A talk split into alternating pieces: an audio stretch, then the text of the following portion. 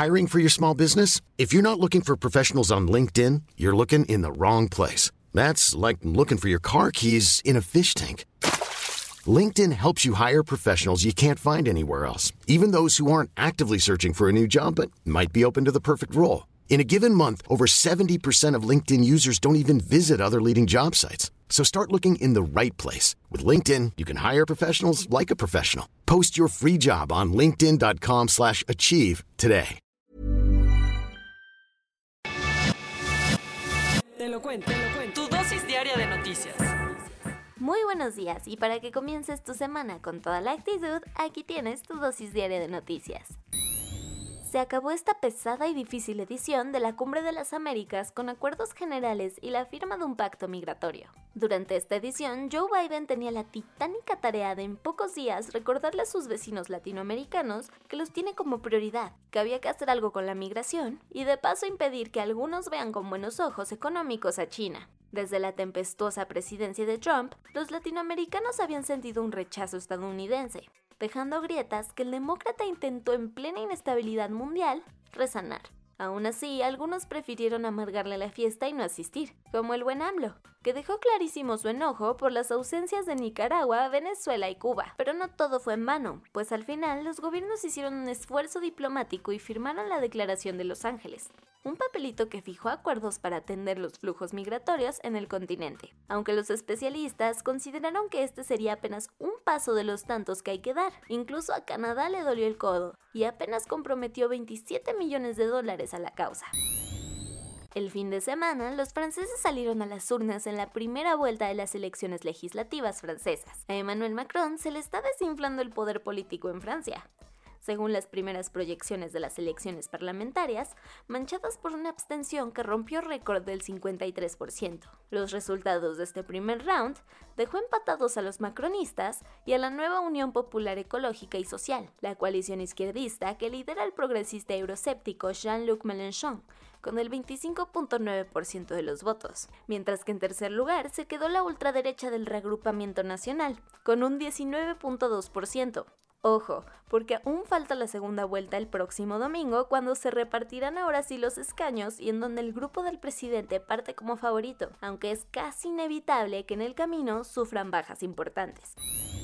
Pese a que resistieron hasta el final, Severodonetsk ya está casi controlada por Rusia. El gobierno ucraniano sabe que está a punto de perder la región oriental de Lugansk a manos de sus invasores y ya reconoció que su ejército ha sido superado en número y en armas, por lo que pidieron a sus aliados en Occidente enviarles más ayuda. El panorama es tan desolador que el gobernador de la región reconoció que pese a que siguen los sangrientos combates en algunas calles de Severodonetsk, la mayoría de la ciudad ya está tomada por los rusos. Incluso algunos funcionarios ucranianos han advertido que temen que las tropas de Putin aíslen la ciudad. Al ver todo esto, el propio Joe Biden no se aguantó las ganas de decir que desde el año pasado su administración le había advertido a Volodymyr Zelensky los planes de Putin pero que al final el mandatario ucraniano hizo oídos sordos. Por otro lado, el presidente francés Emmanuel Macron, el canciller alemán Olaf Scholz y el primer ministro italiano Mario Draghi tienen planes de visitar Kiev esta semana.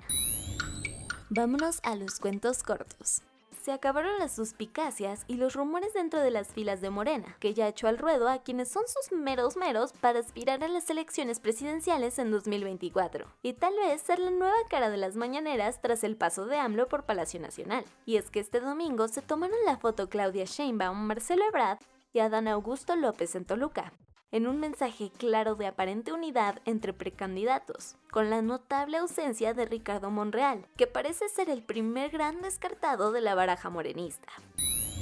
En Huachinango, Puebla, los vecinos capturaron y asesinaron a Daniel Picasso, un joven asesor político de 31 años que únicamente transitaba por la zona y que tuvo la mala suerte de ser víctima de la ocurrencia de algún lugareño que sin pensarlo difundió en grupos de WhatsApp que él estaba planeando secuestrar menores en la furgoneta en la que venía. Para cobrar justicia por su propia mano, los vecinos lo lincharon, golpearon y prendieron fuego. Al sitio llegaron las autoridades que no pudieron hacer nada para detener esta barbarie, y tampoco han dicho que haya detenidos. En un nuevo truco de magia, en las elecciones del pasado 5 de junio en Tamaulipas aparecieron casillas con el 100% de los votos a favor del candidato de la alianza Morena PT-PBM, Américo Villarreal. Resulta que en esta entidad hubo irregularidades en las localidades de San Fernando, Hidalgo, Villagrán, San Nicolás, Mainero y San Carlos, donde Morena alcanzó los 17.802 votos, pero con el detallazo de tener casillas donde todos fueron a votar y además en favor de su candidato. Al respecto, el PRD ya dijo que presentará una denuncia. Este fin de semana, miles de personas convocadas por la organización Marcha por Nuestras Vidas salieron a las calles en más de 400 ciudades de Estados Unidos para exigirle a las autoridades comprometerse de una buena vez y endurecer los controles de armas en la ley. Al respecto, este domingo algunos senadores llegaron a un modesto acuerdo bipartidista para lanzar un proyecto que pone restricciones moderadas que si bien no son el gran cambio, sí significan un avance en la discusión. El ministro de Defensa chino, el general Wei Fenghe, dijo en una conferencia en Singapur que una disculpita, pero Pekín está acumulando armas nucleares como respuesta al ajetreado entorno mundial que aqueja a todos hoy en día. También aprovechó para advertirle a su colega estadounidense Lloyd Austin que no anda hablando de las movidas militares de su país en el Pacífico, ya que solo los está confrontando más. Aquellos días en los que Janine Añez gobernaba con la Biblia en mano Bolivia quedaron atrás, y ahora la justicia de este país la hará pagar por haber asumido la presidencia en pleno golpe de Estado a Evo Morales en 2019. Resulta que un juez declaró culpable a la ex senadora por los delitos de incumplimiento de deberes y resoluciones contrarias a la Constitución, condenándola a 10 años tras las rejas. Al respecto, la exmandataria dijo que no se le dio un debido proceso, además de que se le acusa por ilícitos que según ella no cometió. Y eso fue todo por el día de hoy. Yo soy Ceci Centella y nos escuchamos mañana para tu dosis diaria de noticias. Bye. When you make decisions for your company, you look for the no-brainers. And if you have a lot of mailing to do, stamps.com is the ultimate no-brainer. It streamlines your processes to make your business more efficient, which makes you less busy. Mail checks, invoices, legal documents, and everything you need to keep your business running with Stamps.com.